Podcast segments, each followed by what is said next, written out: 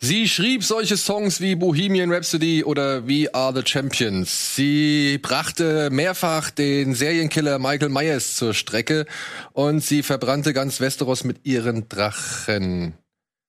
Was sind das für Infos, Sandro, die du mir hier zusammengestellt hast? Die ergeben überhaupt keinen Sinn. Wir reden heute über The Crown. Viel Spaß. Bevor es gleich mit Bada Binge weitergeht, möchte ich mir noch einen kurzen Moment eurer Zeit klauen, um euch etwas über den Sponsor der heutigen Folge zu erzählen, die Clark Versicherungs-App. Mit der Clark-App könnt ihr nämlich kinderleicht eure Versicherungen pflegen und aktualisieren, ohne dafür einen riesigen Aufwand wie früher in Kauf nehmen zu müssen. Alles ganz entspannt auf dem Sofa, im Hintergrund plaudert Schröck etwas über Serien. Herrlich! Ich habe es selbst bereits getestet und das Ganze funktioniert tatsächlich genauso, wie Clark es verspricht. Ihr ladet euch einfach die Clark-App herunter, wie üblich im Play Store oder im Apple App Store, oder ihr registriert euch direkt auf clark.de für Deutschland oder goclark.at für Österreich. Schon kann es losgehen und ihr könnt eure bestehenden Versicherungen hochladen. Zumindest eine Haftpflicht hat ja eigentlich eh jeder und falls nicht, ernsthaft, ihr braucht halt echt dringend eine Haftpflicht, geht das mit Clark in Minutenschnelle. Dann geht Clark auch schon los und überprüft nicht nur, ob eure aktuellen Versicherungen ihr Geld auch wert sind, sondern checkt auch über 160 Versicherer auf die besten Angebote für euch. Dazu wird auch gleich noch geschaut, welche zusätzlichen Versicherungen für eure aktuelle Lebenssituation sinnvoll wären. Und falls es doch noch Fragen gibt, die euch die App nicht beantworten kann, könnt ihr Clark sogar jederzeit per Telefon, Mail oder Live-Chat erreichen. Garantiert ohne Wartezeit. Da wären wir übrigens auch wieder beim Thema schnell und unkompliziert. Auch wenn das alles schon ziemlich gut klingt, hat Clark noch etwas mehr für euch. Denn wenn ihr eure erste Versicherung hochladet, spendiert Clark euch nämlich einen 15 Euro Gutschein für Amazon. Und bei der zweiten Versicherung, wir erinnern uns, Haftpflicht solltet ihr eigentlich eh schon haben, sind es sogar schon 30 Euro. Gebt dafür bei der Registrierung einfach den Code BADA an und nach der erfolgreichen Prüfung eurer Versicherung gibt es die Gutscheine per Mail. Damit sind wir auch schon durch. Jetzt geht's weiter mit Bada Binge, präsentiert von Clark.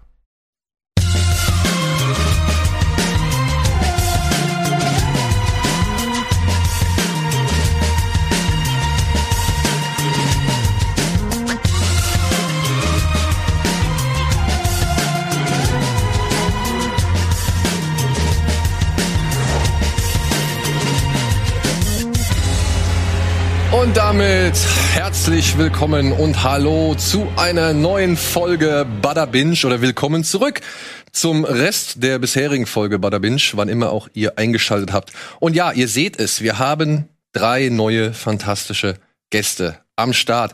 Und es ist mir eine, also es ist mir wirklich die Ehre jetzt heute, zum ersten Mal überhaupt auf diesem Sender unsere liebe Kollegin Telse ja. begrüßen zu dürfen. Hi.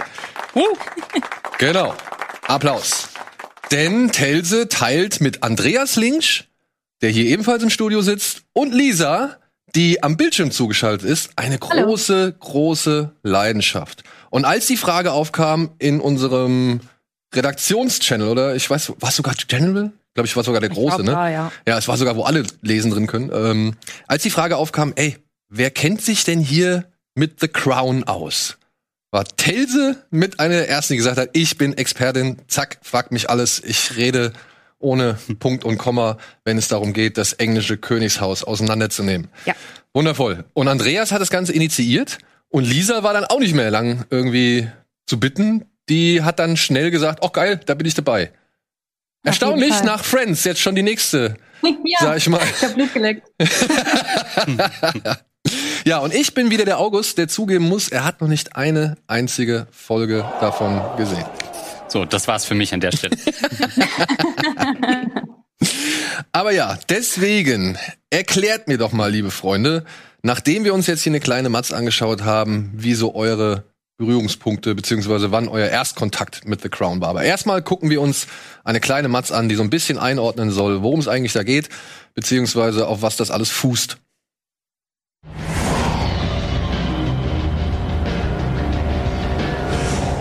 Sie ist die dienstälteste Monarchin der britischen Geschichte. Seit 70 Jahren sitzt sie auf dem Thron. Kein Mensch zierte mehr Banknoten als sie. Kein Königshaus kriegt mehr Klatschpresse als ihres. Sie ist das Oberhaupt der berühmtesten Familie der Welt. Und ihr Sohn der am längsten wartende Thronfolger aller Zeiten.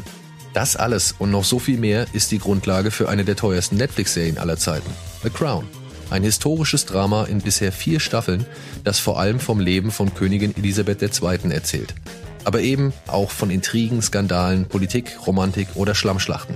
Die Royals werden vom Ende der 40er bis hin zu den 90ern einmal durchgespielt. Nicht immer historisch korrekt, aber offensichtlich mit viel Suchtpotenzial. Das wollen wir mit drei Fans auf die Probe stellen.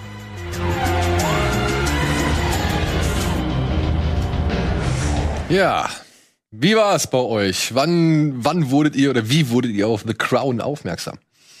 Eine gute Frage. Ähm, also es ist ja schon länger her. Ich glaube 2016 oder so ist die erste Staffel losgegangen, irgendwie den Dreh. Und da irgendwann hat man dann halt mal die erste Staffel geguckt, so und dann war man voll drin.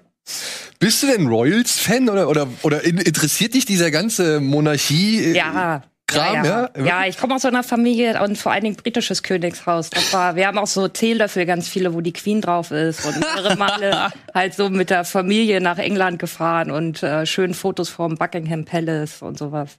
Ihr genau. seid solche. Ja. dann guckst du auch so Hochzeiten, Beerdigungen, guckst du dir alles genau. sieben Stunden ja. live an. Ja, ich muss aber sagen, ich habe das damals mitbekommen. Also ich habe diese scheiß Hochzeit von Charles und Diana, mhm. die halt wirklich den ganzen Tag ging, die habe ich halt live am Fernsehen mitverfolgt und habe mich permanent aufgeregt, weil ich was anderes gucken wollte. Und ständig lief diese Hochzeit im Fernsehen. Und es hörte und hörte nicht auf. Ja, mhm. Das ist mein Erstkontakt mit den Royals. Wie war das bei dir? Ja, ich habe äh, vor The Crown ein bisschen lange gezögert. Ich habe das jetzt erst in einem halben Jahr äh, weggeguckt, weil ich so dachte, ach naja, für unsere Generation ist ja gerade so diese Diana-Sache sehr präsent, weil wir da irgendwie alle jung waren und auch dieser Autounfall war halt irgendwie ganz krass. Also das war so ein super Medienereignis und auch traumatisierend und man fand das ganz schrecklich, was da passiert ist. Und das hat echt, echt so gedauert, dass ich mich auf die Serie eingelassen habe, weil ich dachte, ja, ist da noch mehr als Diana und will ich das überhaupt dann sehen? Und hatte komplett unterschätzt, was da für eine Bandbreite an interessanten Stories einfach im äh, im Königshaus ist. Und es fängt ja an mit so einem alternden Churchill. Und da hatten sie mich natürlich äh, als äh, Politikwissenschaftler. Ich sag, okay. Der einzige Amerikaner im Cast, ne? Mhm. John Lithgow. Und ich hatte halt überhaupt nicht historisch präsent, dass er nach dem Zweiten Weltkrieg nochmal eine Amtszeit hatte. Und diese Dynamik mit der jungen Queen, dieses fast schon äh, Vater-Tochter-Verhältnis, das hat mich natürlich sofort reingezogen. Und dann war ich hooked. Bei dir, Lisa?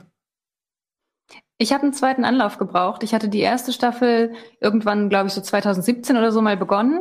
Und dann hat sich hat's mich ein bisschen verloren, weil die Folgen ja schon extrem, oder was heißt extrem lang, aber 50 bis 60 Minuten und teilweise auch etwas langsamer erzählt. Habe ich dann zwischendurch mal wieder eine Pause gemacht und dann, als die vierte Staffel auf Netflix kam, wo dann ja äh, Margaret Thatcher auch eine größere Rolle gespielt hat und sie in dieser Ankündigung dann auch mehr zu sehen war, hatte ich nochmal richtig Bock, weil das, was ich schon, als ich das erste Mal geguckt habe, auf jeden Fall cool fand, war diese Verquickung zwischen Politik und diesem Royal-Leben eben und auch die Darstellung der historischen Charaktere und so. Und dann hatte ich voll Bock, diese ähm, Folgen mit Margaret Thatcher, Thatcher zu gucken. Und dann hat mich Netflix einfach so ein bisschen reingelegt und ich habe nicht gerafft, dass ich einfach am Ende der ersten Staffel wieder angefangen habe und war noch so, hä? Okay, wieso ist die Queen immer noch so mega jung? Das ergibt ja jetzt nicht so viel Sinn. Und statt dann mit der vierten loszulegen, habe ich doch alles geguckt. Und dann war ich auch einfach voll im Fieber und habe das äh, ziemlich krass gewünscht und sehr, sehr viel Zeit da rein investiert Ende letzten Jahres. Aber auch, weil du dich für diese Monarchie und für Adelsgeschlechter und eben halt das Leben am Hof interessierst? Oder? Schwer zu sagen. Es übt eine weirde Faszination auf mich aus, auf jeden Fall. Aber auch eher konkret die britische Monarchie. Ich bin jetzt nicht so, dass ich sagen könnte, von jedem anderen Königshaus in Europa oder der Welt, wie da irgendjemand heißt. Aber ja, ich glaube, dadurch, dass wir das in Deutschland eben nicht haben, so eine präsent, also gar keine Monarchie haben und dann in England ist es ja auch noch so besonders präsent mit diesem Buckingham Palace mitten in London und so. Das ist einfach irgendwie, ja, reizvoll. Weil es ja immer, also keine Ahnung, wie soll ich das sagen? So Königshäuser und dann gibt's hier eine Prinzessin und da einen Prinzen und so weiter. Ist irgendwie sowas total Fremdes und ich finde es halt gleichzeitig auch mega faszinierend, dass die ja auch ganz normale Leben auf eine gewisse Art und Weise leben ähm, was dann ja in der Serie, so nah sie dem Ganzen überhaupt irgendwie kommen kann, ja auch gut dargestellt wird. Wobei die Deutschen. Aber ich bin jetzt nicht, also so, Hochzeiten gucke ich, Beerdigungen nicht. da ziehst du die Grenze. Sehr gut. Genau. Wobei das ja oft auch thematisch sehr eng beieinander äh, liegt, gefühlt. Man muss aber sagen, die deutschen Prinzen haben natürlich auch so ihren Charme. Ne? Also das kann man sich dann auch äh, ab und an Ja, die, geben, die eingekauften Prinzen meinst du? Eingekauften Prinzen. Ernst August hat, glaube ich, auch so eine Cameo. Ne? In, in Staffel 2 ist er, glaube ich, auch einmal kurz zu sehen. Genau. Äh, und kommt da an Hof, ne? Genau, What? Irgendwie ja. ist äh, der trinkt da irgendwie vorher, wo der, oh Gott, wo sie eigentlich sagen, dass Mountbatten jetzt der Name wird für die Königskinder irgendwie mhm. und das wird gefeiert und die haben da halt total was dagegen und da ist er kurz mit drin. Also Cameo war der falsche Begriff, nicht er selber, sondern ja. Ernst August äh, hat da eine, eine kleine, äh, einen kleinen Auftritt. Aber grundsätzlich. Ach so, die Figur Ernst genau, August. Ja. ja. ja. Die der historischen Persönlichkeit ist. ja, weil da sind wir doch eigentlich schon mal. Ich meine, ihr habt jetzt schon alle drei irgendwie so ein bisschen geschwärmt davon, was da alles irgendwie so abgeht und dass da ja wirklich viel abgeht und so weiter. Aber das ist ja auch jetzt genau der Punkt, für den die Serie, und vielleicht würden wir es mal auch dann hier schon direkt ansetzen mit der vielleicht eher mal Kritik, bevor wir halt ins Schwärmen geraten. Ähm, das ist ja der Kritikpunkt, der der Serie jetzt immer stärker zum Vorwurf gemacht wird. Ne? Also dieser Peter Morgan, glaube ich, das ist der Drehbuchautor, der soll ja schon, der hat ja schon Plan, der hat ja schon hier The Queen äh, das Drehbuch für geschrieben und hat noch eine Serie, glaube ich, produziert. Oder nee, ein Theaterstück, wenn ich es richtig habe, wo äh, die Königin mit den Ministern irgendwie redet und das geht halt schon seit Ewigkeiten, also das wird halt schon ewig fortgesetzt. Und der soll schon gut Einblick in das ja, Leben dort am, am englischen Königshof haben. Trotzdem mehren sich die Vorwürfe, dass das doch schon alles irgendwie historisch nicht ganz korrekt ist, beziehungsweise sagt sogar eine Helena Bonham Carter in einem Podcast, ey, die müssten eigentlich ein bisschen stärker darauf hinweisen, dass das hier schon dramatisiert mhm. ist. Ja. Mhm. Seht ihr das kritisch? Ist euch das egal? Ist euch das bewusst? Nehmt ihr das einfach dankend in Kauf oder sagt ihr halt, das ist das, was man schlucken muss? Herz. Weil wir wollen ja also, eigentlich, wir wollen ja, ja, eigentlich die Skandale, wir wollen ja eigentlich irgendwie den Gossip, wir wollen ja eigentlich irgendwie das menschliche Drama. Das ist ja das, was es spannend macht und weswegen man ja dran bleibt. Ja. ja. Also man muss sagen, die zugrunde liegenden Real-Life Stories oder Dramas sind alle so krass schon, dass es oft gar nicht so eine unnötige Überzeichnung braucht, und oft fühle ich mich eher äh, ertappt, dass ich denke, okay, das ist doch jetzt safe, diesen Charakter haben sie doch gerade erfunden. Äh, das gibt's doch nicht. Und, und dann siehst du am Ende irgendwie im, im Nachklapp nochmal historische Fotos und denkst so, fuck, wie, was, das hat wirklich stattgefunden? Den Typ gibt's wirklich? Wie, der ist immer noch mit der Queen befreundet? Wo du so eigentlich rangehst und denkst, na, das haben sie doch jetzt aus, als Stilmittel äh, integriert. Und dann ist es nicht so. Also ich bin eher oft erschüttert, wie viel dann wirklich wahr ist. Und es lädt auch einfach dazu ein, diese Serie zu stoppen und zu sagen, Moment mal, das google ich jetzt mal nach. Warte mal, die Kennedys waren da und dann guckst du dir eine halbe Stunde historische Fotos an von den Kennedys ja. im Königshaus und denkst so, what the fuck? Oder die, die äh, Apollo 11 Mission denkst du, was, die waren wirklich da? Und dann guckst du die Fotos durch und denkst so, Alter, was für ein krasses Leben. Und das, das muss ich wirklich mal sagen, wenn man das noch nicht geguckt hat und denkt, ey, ich bin gar nicht so royal-affin, da sind so viele Einzelgeschichten, die in sich als Serie spannend genug wären ein abgedankter König, der wegen einer neuen Frau, die er nicht heiraten darf, abdankt, dann ins Exil geht und dann ganz krude Geschichten noch mitbringt und immer wieder zurück will. Du hast äh, Margaret, also die Schwester der Queen, die eigentlich die Skandalprinzessin, ne? Skandalprinzessin, aber auch diese Trauer, diese äh, Lethargie mitbringt, diese was ins Suizidale dann schon geht, was richtig dramatisch ist. Du hast die Queen natürlich, die an ihrem Amt scheitert. Philipp, der irgendwie nicht klarkommt damit, dass die Frau jetzt die Hosen anhat und was das für seine Ambition bedeutet. So viele Sachen, Charles und Co., die an sich schon spannend genug werden und die sind alle in dieser einen äh, Serie vereint und das macht's einfach super, super spannend. Also es ist, ja, aber. Also ich finde, ich finde, man muss eigentlich zusätzlich zu der Zeit, die man für eine Folge aufwendet, immer noch mal so 15 Minuten Recherchezeit vielleicht dazu rechnen. ja. Es halt wirklich genauso ist. Also mir ging es auch so, wenn ich nicht gestoppt habe, aber spätestens am Ende nach einer Folge dann jeweils immer geguckt, was davon jetzt gerade stimmte und was nicht. Was ich aber auch in Ordnung finde. Also klar, ich meine, noch ein zusätzlicher Disclaimer im Sinne von Achtung, das stimmt jetzt alles nicht so ganz, könnte vielleicht für manche Leute irgendwie noch hilfreich sein.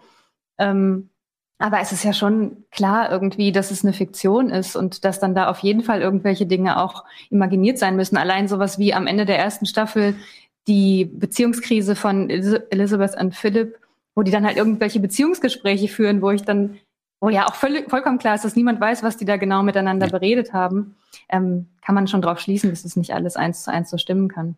Und da, das ist für mich eine der faszinierendsten Sachen an der Serie tatsächlich, ist so diese Frage, wie finden die Leute das, die größtenteils alle noch am Leben sind, dass dann da dieses beispielsweise Beziehungskrise zwischen den beiden so aufgerollt wird und so ihm als sei es genauso gewesen dargestellt wird. Das finde ich schon sehr faszinierend an der Serie, weil es das ja ansonsten jetzt nicht so häufig gibt, dass ein realer Stoff dann in so eine Fiktion verwoben wird, die eben parallel noch real existiert.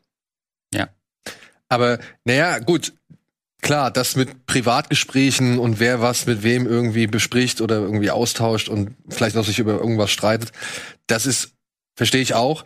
Es geht aber auch bei den Kritikern halt dann Leute, die dann vor allem sich darauf stützen, wenn dann halt wirklich so historische, sag ich mal, Dinge nochmal mhm. eine neue Form kriegen, wie zum Beispiel eine Margaret Thatcher, die hingeht und sagt, ey, hier, bitte, löst das Unterhaus auf, so, die gehen mir alle auf den Sack.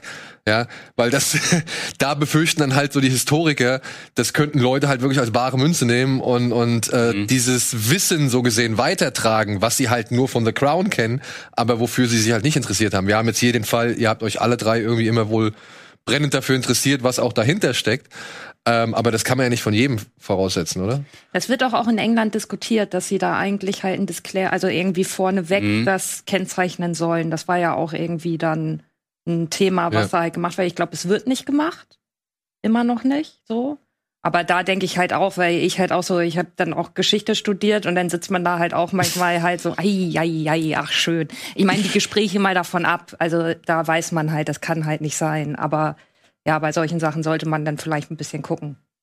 Ja, ja ich finde es aber nicht so störend. Also es, ich habe jetzt nicht das Gefühl, dass da eklatante Sachen, die wirklich storyrelevant sind, dann irgendwie so vermischt werden. Also dass man Sachen verknappen muss, dass man natürlich auch sich irgendwie reindenken muss anhand von historischen Dokumenten, wie auch so ein Innenleben von Beziehungen aussieht.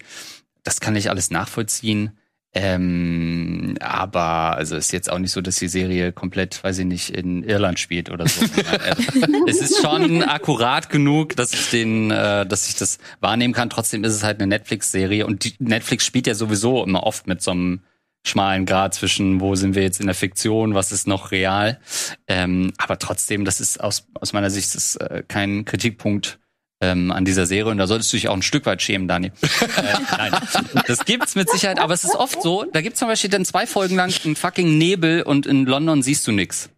Und dann denkst du, ja gut, jetzt haben sie halt so eine Krise für Churchill heraufbeschworen, um zu zeigen, ah, er ist eigentlich nicht mehr so richtig, der ist zu alt fürs Amt, nochmal Premierminister, aber irgendwie ist er doch noch der Beste für den Job.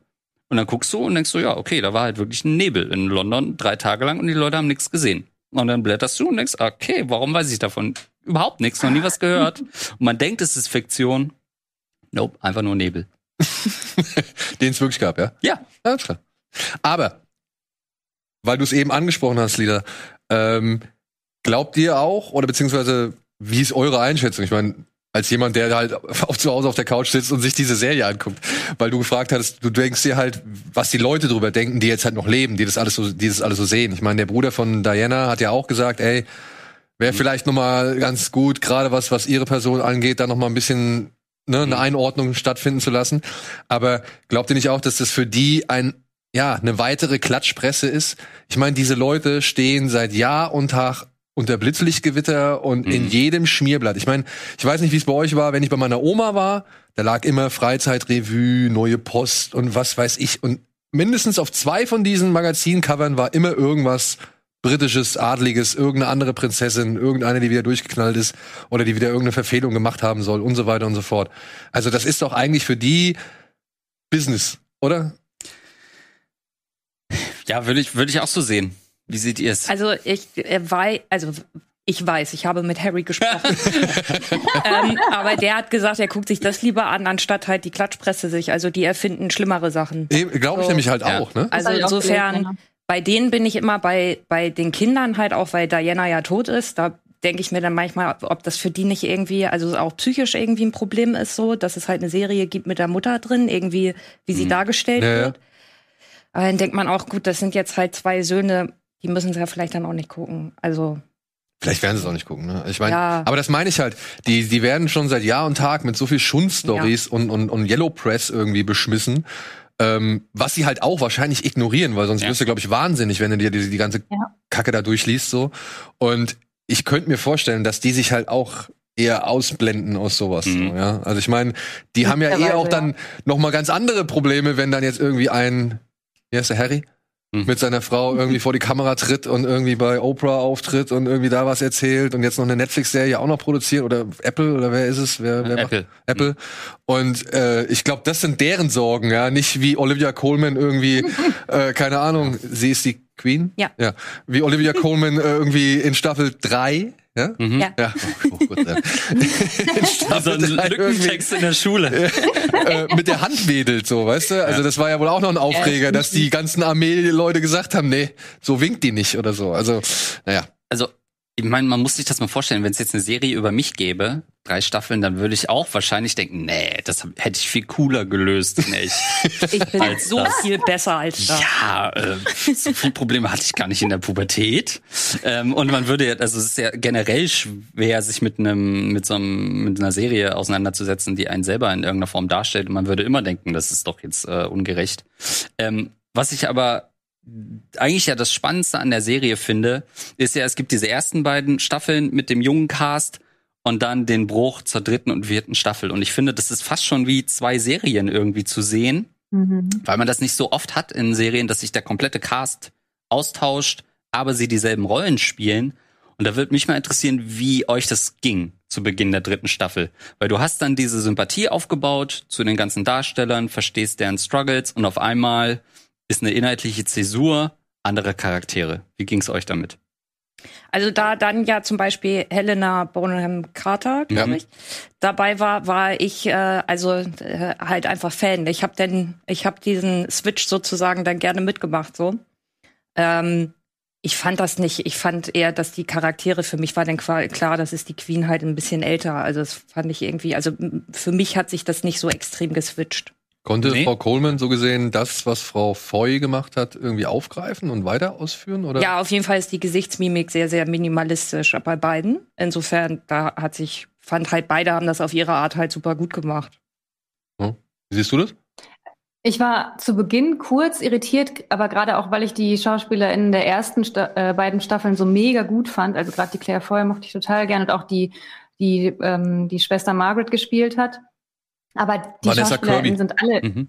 ja, genau, die sind halt alle mega gut. Also auch dann in, dem, in der dritten und vierten Staffel. Ich finde die wirklich überragend und auch zum Teil sehr, sehr cool besetzt in der Folge. Wie, also man kann sich schnell vorstellen, das sind dann einfach die Älteren. Und was ich auf jeden Fall einen sehr coolen Twist fand, am Beginn der Staffel drei ist dann ja dieser Besuch der Kennedys.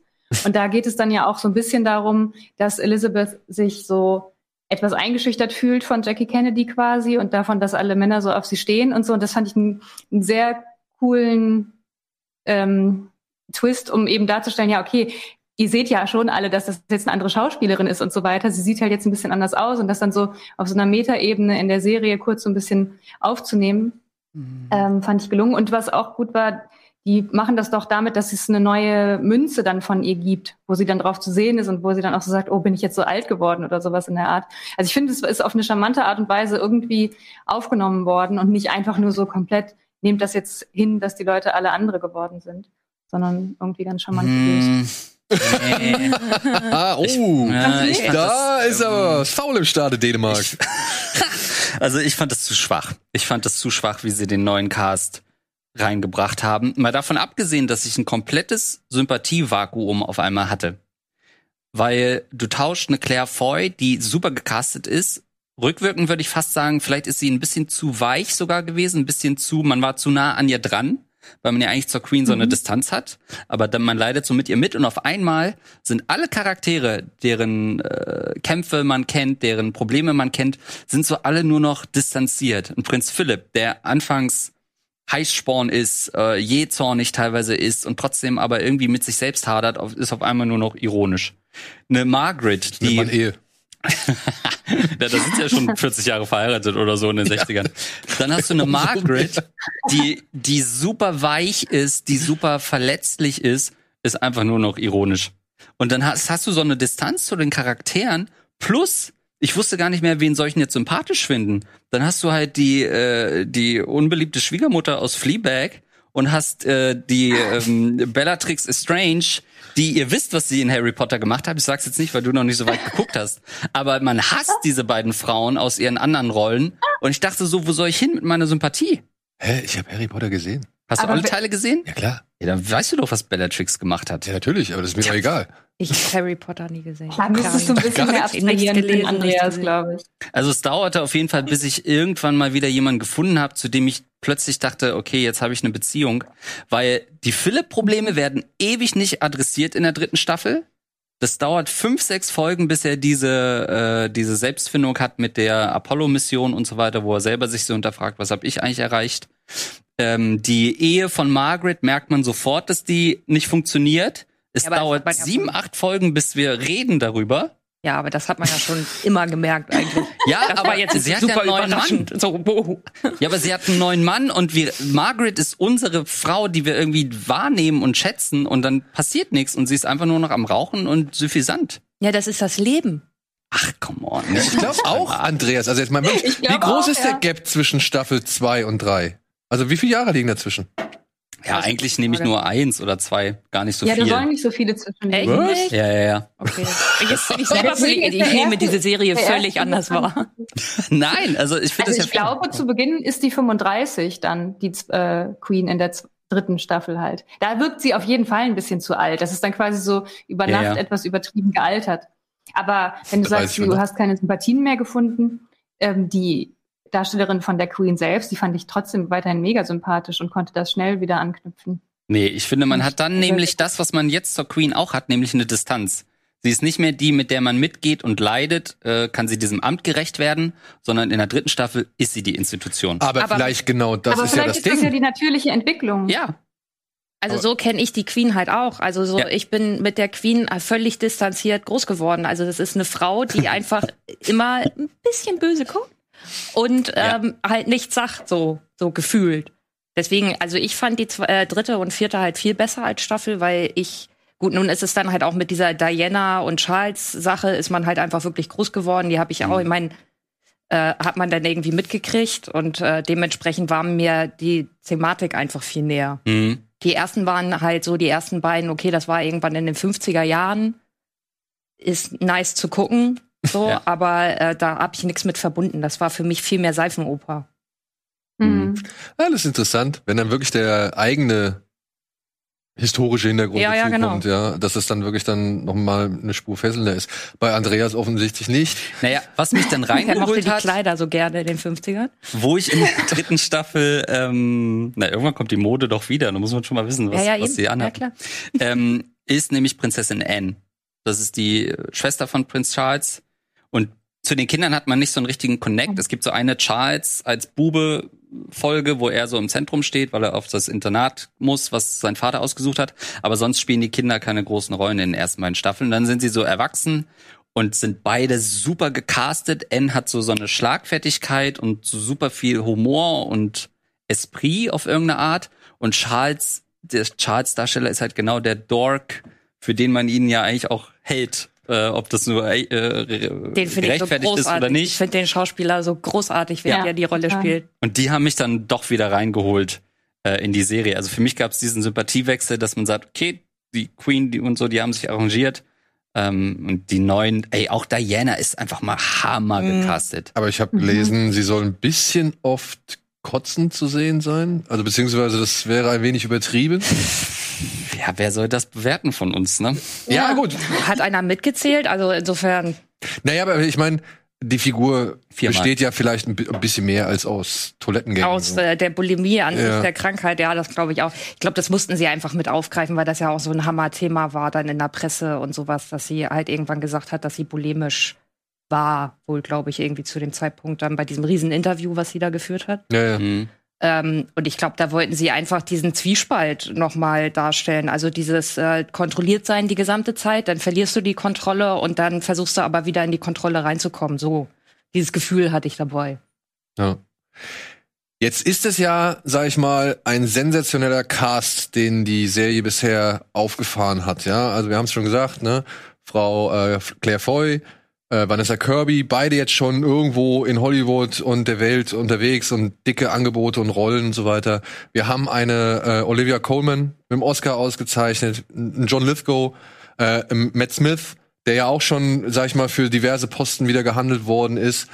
Äh, wenn ihr jetzt und dann auch noch Gillian Anderson als Frau Thatcher, die mhm. ja auch noch mal richtig mhm. Eindruck hinterlassen haben muss, wenn ich das richtig mitbekommen Voll. habe. Und Churchill auch. ich weiß nicht, den Churchill-Dude, ich habe damals hinter Mond gleich links geguckt ja, ja. und ja. ich dachte, ich war mir sicher, okay, der Typ, der der wird nie wieder woanders was spielen können. Weil der so in dieser Vaterrolle ist, als so eine halb, heute so Rick and Morty-esque eigentlich schon, so komplett zerstreut. Warte Und mal, wer ist das? Und als, ja, ja, ja, eben. Und als Churchill Oh ist krass, er das so geil. gerafft. Ja. Ähm, Krass, okay. Ups. wer sind denn jetzt mal Tacheles? Wenn ihr euch einen aus diesen Hochkarätern rauspicken müsst, wo ihr sagt, ey, wer macht seine Rolle am wirklich allergeilsten? Wer ist es? Helena Bonham Carter. Helena Bonham Carter? Ja, die mag ich. Ich mag die einfach. Ich finde, die ist auch in dieser Rolle gut. Ich mag diese ganze Rolle an sich auch und wie es gespielt wird und so. Ich finde das einfach, die ist mir im Kopf geblieben auf jeden Fall. Ja. So. Obwohl sie, wenn ich Andreas richtig verstanden habe, nicht mehr so die Energie und das, die Tragik an den Tag legen kann wie in den ersten beiden Staffeln. Ja, ich glaube, dass, wie wir ja schon hatten, halt so, das Leben kommt dazwischen und hier ist halt einfach, man wird halt depressiv. Also es Mhm. ist dann ja auch die Rolle einfach, dass sie halt depressiv wird und dass sie sich so ungesehen fühlt und un irgendwie keine Wahrnehmung hat und so weiter und so fort. Und das ist dann die Rolle. Und die, finde ich, hat sie unglaublich gut gemacht, so. Ja. Also ich hab's gefühlt. Okay. Helena Bonham Carter. Ja, ich, Ladies first, würde ich sagen, ne? Ja, komm, Lisa. Ja, ich nehme ähm, entweder Claire Foy oder jetzt habe ich den Namen schon wieder vergessen, von der ähm, Schwester in der ersten Staffel. Vanessa Also Kirby? von Mark, immer Vanessa Kirby, genau. Wenn ich mich entscheiden müsste, würde ich, glaube ich, Claire Foy nehmen. Ähm, aber ich fand die Vanessa Kirby auch überragend. Okay. Ja, ich, ich würde sagen, der Charles. Darsteller, der ist Der wirklich Junge? jemand, also liegt natürlich auch an der Generation ab. Zu Charles hat man ja schon irgendwie so eine Meinung. Ähm, Ja, vor allem, den sieht man ja auch in, immer noch, sag ich mal, relativ oft. Ich meine, keine Mhm. Ahnung, aber Charles läuft einem ja immer über den Weg irgendwie. Ja, der war ja eben noch äh, bei Arno im Büro, ne? ähm, er hat halt so dieses leicht, äh, er hat halt diese Verliererausstrahlung. Also er hatte so von Anfang an dieses, er ist irgendwie in so einer Opferrolle, die er, also ne, einfach wie er es spielt, ob er da drin ist oder nicht. heißt der Mann. Ähm, und er hat immer so dieses leichte, irgendwie hat man, ach, als, als wäre er so ein geprügelter und hat es so schwer mit seinem Leben.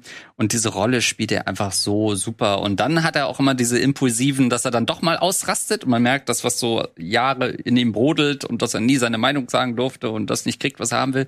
Dann kommt das so aus ihm raus und das sind dann echt immer starke emotionale Szenen, weil man, das ist halt so die ruhigen Typen. Wenn die dann durchdrehen, dann weiß man alles klar, jetzt müssen wir mal runterfahren.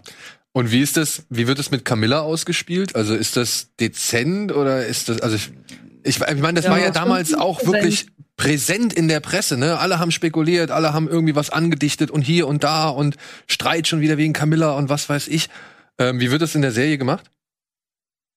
Die hängen viel am das ist sehr Telefon. präsent. Ja? Ja. Ja, Und wird es dann auch schon während der Ehe inszeniert? vorher schon. Ja, Davor schon. ja.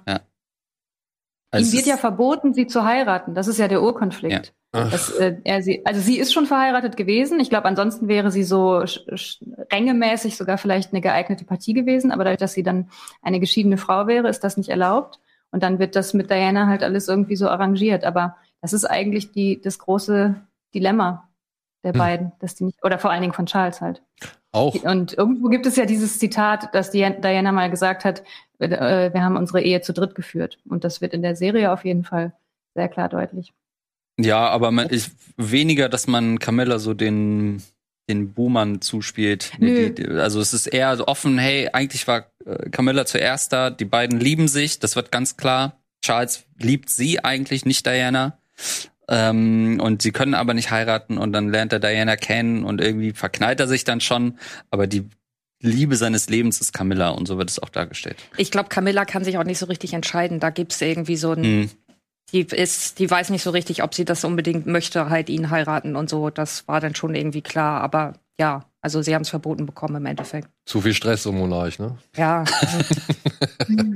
Auch, auch nochmal, ne? Emerald Fennel, ne? Also äh, wird gespielt von Emerald Fennel, hat jetzt gerade Oscar gekriegt für das Drehbuch zu Promising Young Woman, den sie inszeniert hat. Krass. Ja, also äh, hoch, hochkarätiges Talent äh, bei dieser Serie vorhanden. So, wir sind äh, auf einem guten Wege. Jetzt komm, jetzt dürfte mal so richtig, jetzt dürfte mal so richtig ins Schwärmen geraten. Ja, mich würde da mal interessieren, bei all diesen ganzen Sensationen, die jetzt hier schon, äh, sag ich mal, thematisiert worden sind, was war so euer Magic Moment? Was war die Szene, die die Serie entweder ausmacht oder euch irgendwie ganz tief ja, äh, aus der Seele gesprochen hat? Hm. Boah, das nur auf eine zu reduzieren. Da stellst du eine Frage. Ihr könnt auch gern zwei sagen. Ich will ja nicht so sein. Ich habe ich hab keinen konkreten Magic Moment, was mir jetzt gerade noch so ein bisschen zu wenig äh, klar geworden ist, warum ich persönlich zumindest diese Serie auch so wahnsinnig faszinierend finde, ist nicht nur der überragende Cast, sondern auch die überragende Ausstattung. Also so dieses, was du eben teilweise gesagt hast, Seifenopermäßige, das ist halt Seif Seifenoper auf einem Niveau, was ich sonst äh, in auf Streamingdiensten bisher selten gesehen habe. Also diese Ausstattung, die Kostüme, die extrem getreu, gerade so bei Diana, äh, wenn man da so Originalfotos und dann die Setfotos irgendwie nebeneinander legt, wie die die einzelnen Kleidungsstücke nachempfunden haben und insgesamt die Ausstattung. Ich finde das so krass gut gemacht und das ist das, was mich auch immer so sehr in die Serie reinzieht. Ich weiß jetzt gar nicht, ob ich so einzelne Momente benennen könnte. Ich finde es immer sehr cool, die Interaktion zwischen der Queen und den jeweiligen Premier Premierministern oder der Premierministerin ähm, zu sehen, mhm. weil mir das vorher auch gar nicht so bewusst war, dass sie da ständig irgendwelche ja. Wöchentlichen Treffen haben und dann sie immer so halb beratend fungiert, obwohl sie ja eigentlich, glaube ich, sich nicht in die Politik so wirklich einmischen darf. Ähm, das fand ich auf jeden Fall immer cool. Ja, und insgesamt so diese Verknüpfung mit den historischen Ereignissen auf jeden Fall, weil ich habe ja auch Geschichte studiert. Ähm, wusste ich gar nicht, dass du das auch hast. ja, ich, und, also ich habe es nicht ganz abgeschlossen deswegen, aber mhm. Ich habe auch Jahre. nur einen Bachelor, also von daher. Ja, ja. Äh, da genau. muss man erst über The Crown reden ja. und dann fährt dann hier die Gemeinsamkeit. ja. Von daher, dieses Grundinteresse ist halt eh vorhanden. Ähm, was ich auf jeden Fall sehr, sehr eindrücklich fand und was ich auch niemals mitbekommen hatte, weil das ja auch wahrscheinlich zu sehr Landesgeschichte ist, war diese Folge, als dieser, dieses Bergwerk einstürzt und so eine Schule darunter mhm. ähm, zusammengeschüttet wird, verschüttet wird, das ist das Wort. Und dann auch dieser Zwiespalt und der Konflikt, dass die Queen selber nicht weiß, soll sie da jetzt hinfahren oder nicht. Und Prinz Philipp fährt dann schon hin und ist irgendwie viel präsenter. Beziehungsweise, nee, der Mann von Margaret fährt als erstes hin. Ne? Und sie zögert irgendwie so die ganze Zeit. Das war auch total cool erzählt, wie man immer so sieht, dass sie, sie, sie immer noch nicht weiß, ob sie es machen soll oder nicht. Und irgendwie ganz am Ende fährt sie dann doch hin. Und ähm, die Leute freuen sich voll, dass sie dann da präsent ist und so. Das ist jetzt zumindest eine gewesen, die mir gerade als erstes wieder in den Sinn kam, als du Aber gefragt hast, Daniel. Das ist doch cool.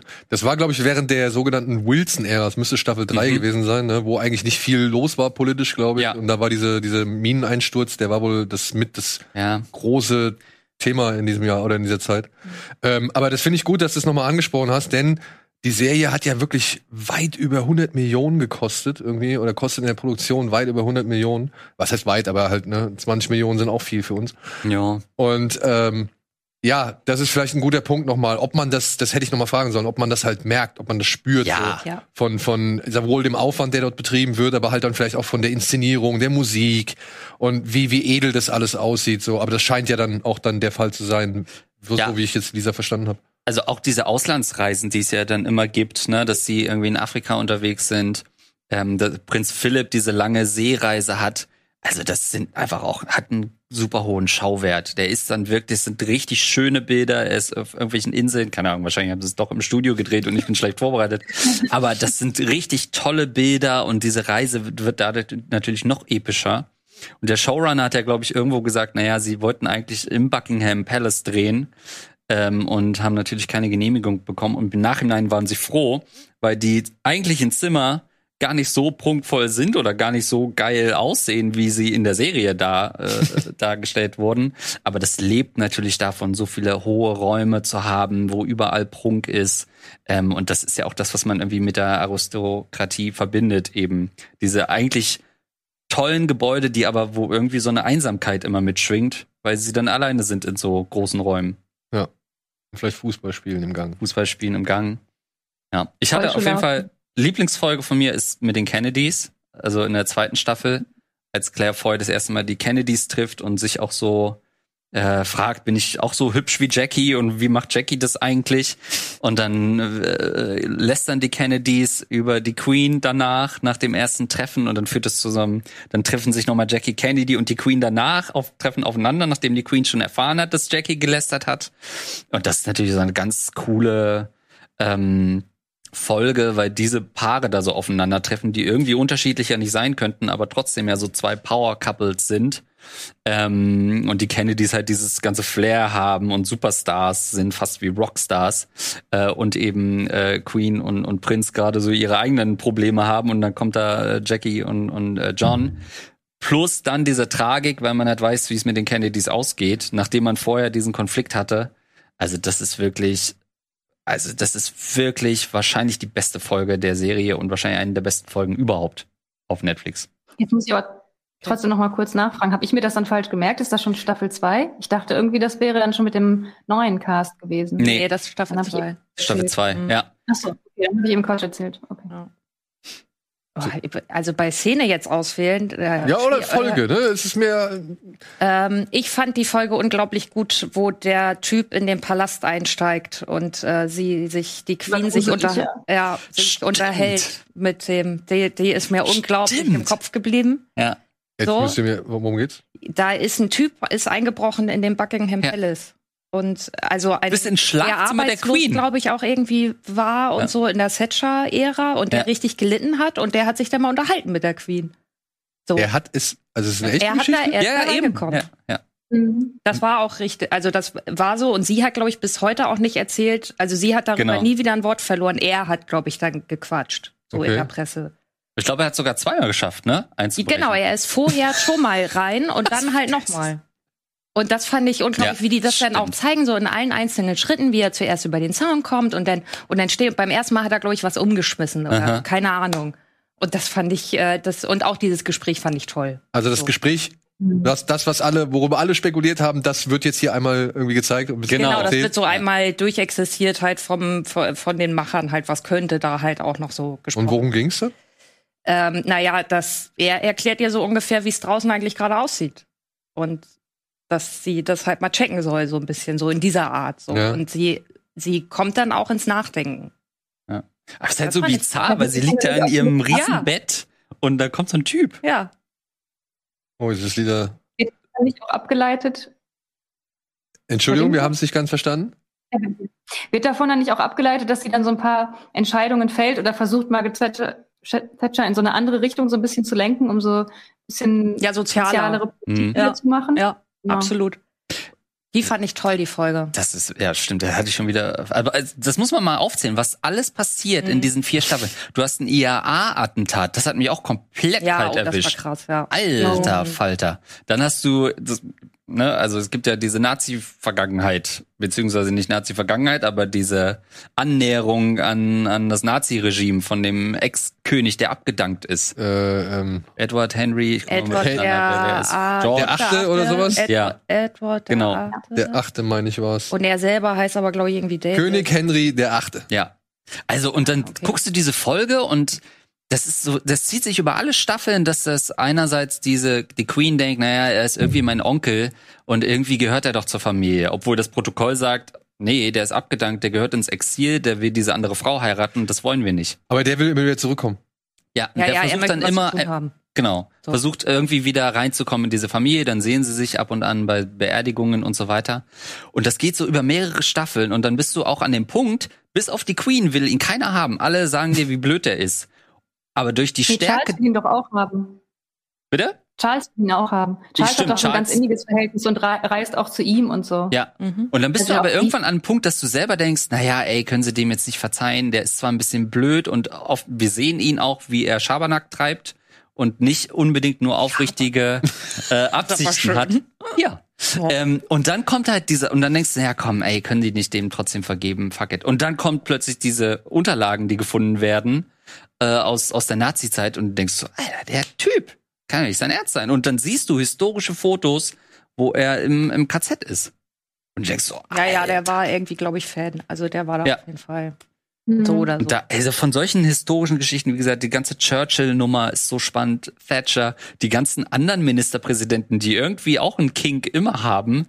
Also das ist schon so spannend. Aber gerade bei ihm als, als abgedankten König fällt mir gerade ein, was die Serie halt auch so super, also was die super hinkriegt, ist immer, wenn ich dachte, den da, richtiges Arschloch, habe ich gar keinen Ja. Bock drauf. So Philipp zum Beispiel oder so. So Ja. von wegen, er ist halt einfach ein Idiot.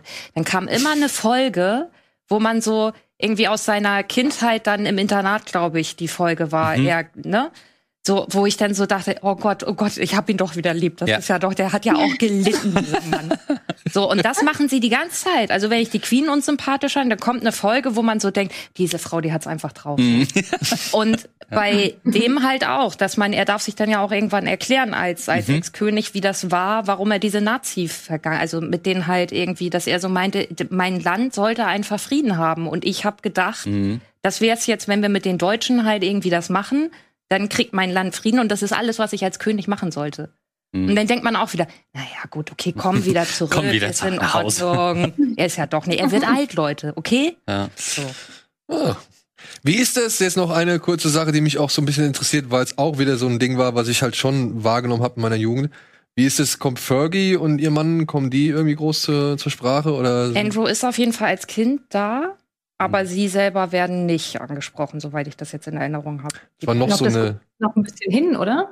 Ja, ich glaube, das müsste der nächste Staffel irgendwie auf Echt? Ist das erst nächste Staffel? Ja, ich glaube, also ah. er ist also, oder? Ah. Also auf jeden Fall wird es nicht prominent erzählt. Nee, ich meine okay. sogar irgendwie gesehen zu haben, dass sie schon mal da war, Sarah Ferguson. Ähm, aber ich bin jetzt gerade nicht mehr sicher, also, was was mich Serie. Wundern. Ich habe die halt, da war ich jung, als ich die wahrgenommen habe. So, ja, ja. das war noch so eine Hochzeit, die mich aufgeregt hat, weil die wieder den ganzen Fernsehplatz belegt hat. Und ja, aber das habe ich halt mitgenommen, bekommen, weil die war ja auch ein bisschen, die ist ja auch immer wieder in. Ja, ja, die, das ist ja auch. Das war ja auch so eine Frau Markel Vorstufe so gesehen, ne? Ja, ja, genau. Die war, die war ja auch ganz schrecklich. Aber ich glaube, ich das, ich habe das Gefühl, sie thematisieren das halt nicht so. Mhm. Aber jetzt kommt. Insgesamt sind ja die beiden jüngeren Kinder nicht so äh, im Fokus, ne? Nee. Es gibt einmal diese Folge, die finde ich auch super, ja. wo ähm, Elisabeth versucht, mit ihren Kindern wieder mehr Kontakt zu kriegen. Genau. Und sie dann immer so einzeln zum Essen einlädt ja. oder so. Und man merkt richtig, wie distanziert sie zum Teil voneinander sind. Naja, ähm, und vor allen Dingen, dass es auch da Idioten sind. ja. Also ja. sorry, aber das sind halt arrogante, so von wegen, ich leide ja so unter dieser ganzen Kronengeschichte und ja. man denkt, ah ja, alles klar. Und sie merkt es halt ein bisschen so. Hm. Das ist in diesem Zusammenhang, dass sie rausfinden will, wer ihr Lieblingskind ist. Ja, genau. Ah, ja, genau. genau. Ja. Das, das ist eine ganz, ganz tolle Folge. Es mm, ist wirklich, mag ich auch. Auch die Erzählweisen sind oft so verwirrend, weil es fast schon so Case of the Week Folgen gibt. Also so einmalige Sachen, Wer ist heute ins Fettnäpfchen getreten? Ja, also oder so Leute, dann wie ähm, Tessa meinte, dass der eine Typ dann äh, über die Mauer klettert und so weiter und dann kommt er auch nie wieder vor. Dann gibt's so, hat sie am Anfang ihrer Amtszeit Probleme, dass sie zu steif ist und unsexy und das ist alles nicht cool. Dann gibt's so einen Typ, der einen Blog schreibt und sagt, also die Queen, die müsste sich ganz anders verhalten und bla bla bla. Und dann wird er im Laufe der Folge zu einem Berater von ihr Im und Blog die treffen sich und, und, und sie nimmt dann Tipps von ihm an. Was für ein Blog? Naja, also so, den, so eine in, Kolumne in Ja, in der in ja, Blog. Heute die jungen Leute sagen Blog. Wir kennen das noch unter Zeitungsartikel. Okay, ja, News, und äh, geht ins Fernsehen und ja, so. Also, und das sind so Sachen, du denkst, okay, den haben sie jetzt ausgedacht und dann steht am Ende der Folge, ja, die und die Queen sind bis heute, äh, der und die Queen sind bis heute befreundet. Und denkst du, was? Ja. Ich habe ja alles ja, immer einfach geguckt. Wo der dann so, ja wo sie so reinkommt, ne, wo er denkt, er hat eigentlich ja. den Termin nur mit einem äh, mit ihrem Berater oder so und dann machen die so Türenwechsel und sie steht plötzlich in dem Raum. Ja. Das finde ich super. Ihr seht, liebe Leute, man kann sich angeregt über diese Monarchen und vor allem auch über diese Serie unterhalten. Ich danke euch vielmals, ja, äh, für eure Expertise, für eure Leidenschaft. Ich bin ein bisschen schlauer. Ich muss auch sagen, ich bin ein Stück neugieriger. Ja, ich habe nur halt einfach, ähm, weiß ich nicht, die Muße, um jetzt noch vier Staffeln mir jetzt irgendwie noch schnell reinzuziehen, bevor vielleicht eine fünfte kommt. Wann kommt eine fünfte? Ist also die Schauspieler stehen fest, insofern muss es. Ich glaube, sie wird gedreht gerade. Ja. ja. ja. Mhm. Gerade angefangen, glaube ich. Glaube, es wird sechs Staffeln geben. Ja, genau. Dann Insgesamt soll es sechs Staffeln geben und dann ist es vorbei. Ja. ja gut, dann werden sie wahrscheinlich auch in der Jetztzeit angelangt, oder? Oder zumindest. Nee, sie wollen, sie wollen die Harry-Meghan-Geschichte auslassen, ja. hat äh, der Morgan gesagt. So. Ja gut, damit verdient Netflix ja nochmal Kohle. Ja, mhm. äh, gesondert dann irgendwann als Film. Ja, wahrscheinlich. Trotzdem, vielen Dank, Lisa. Vielen Dank, Andreas. Vielen Dank, Kälte. Und ja, neben eurem Geschichtsstudium haben wir auch beide rausgefunden, oder haben wir ja auch hier mit dieser Folge rausgefunden, dass ihr beide vom Namen Elisabeth abstammt. Also eure Namen sind jeweils eine Variation von Elisabeth. Womit kann man besser schließen in einer royalen Folge über The Crown? Vielleicht ist das jetzt auch was für euch. Vielleicht fühlt ihr euch jetzt nur umso mehr bestätigt in eurer Liebe zu dieser Serie. Und vielleicht, ja, gibt's jetzt den einen oder anderen, der sich gedacht hat oder der sich jetzt denkt, ja, geil, werfe ich mal einen Blick rein. In diesem Sinne, vielen Dank und bis zum nächsten Mal. Tschüss!